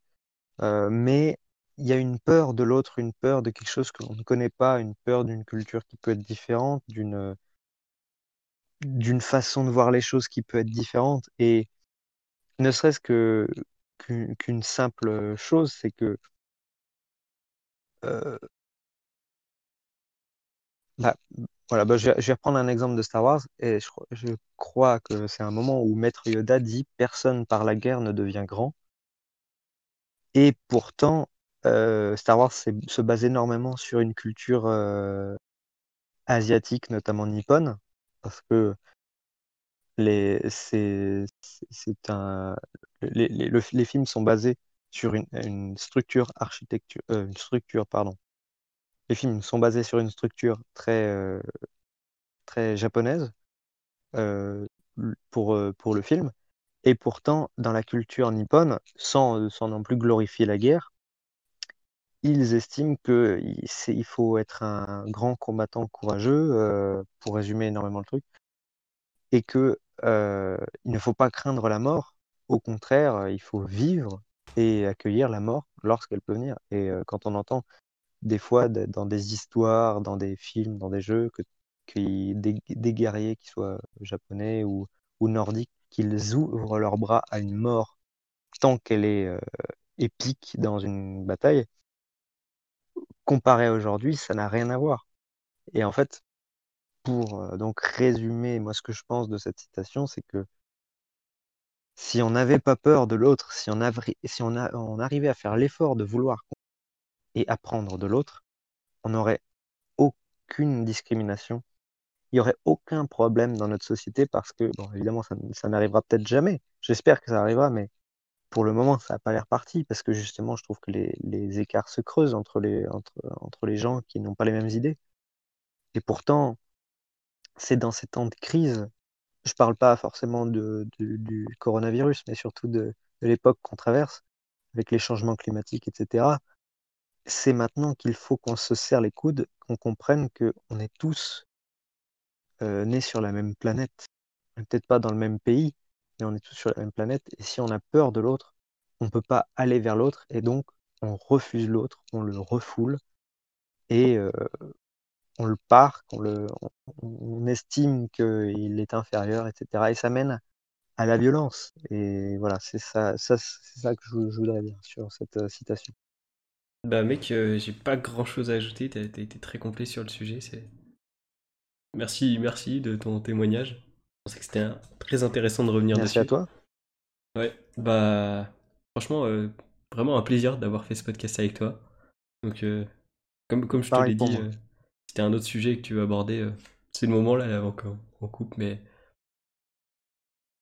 Là, je t'avoue que j'ai pas forcément d'idée. Après, euh, si jamais, je si je te, le propose, si jamais j'ai une, j'ai une idée ou si tu as une idée, je suis partant pour qu'on se refasse ça. Eh ben, j'allais te le proposer aussi parce que t'es, enfin, ouais, t'es un mec qui t'intéresse à plein de sujets, donc il y a forcément plein de trucs sur lesquels on pourrait parler. Donc euh, avec plaisir, mec, si on doit refaire un épisode. Je suis partant aussi. Parler avec toi, c'est très intéressant, donc euh, je, suis, je suis vraiment partant aussi. Bah, je te retourne le compliment. Bon, bah, du coup, euh, Merci. On, va pouvoir clore ce podcast là-dessus. Et puis, ben, ouais, encore une fois, un plaisir. Et puis, ben, à la prochaine. Normalement, l'épisode devrait être posté pas demain, vendredi, mais le vendredi d'après. Je vais essayer d'avoir un rythme assez régulier de tous les vendredis. À voir si j'arrive à m'y tenir. C'est pas, c'est pas mhm. sûr, mais ça serait cool. Et puis, ben. Je te, souhaite, je te souhaite bonne chance pour ça. Merci, merci beaucoup. Puis, puis ben voilà. Hein, à la prochaine, tout le monde. Ciao. À la prochaine. Ciao.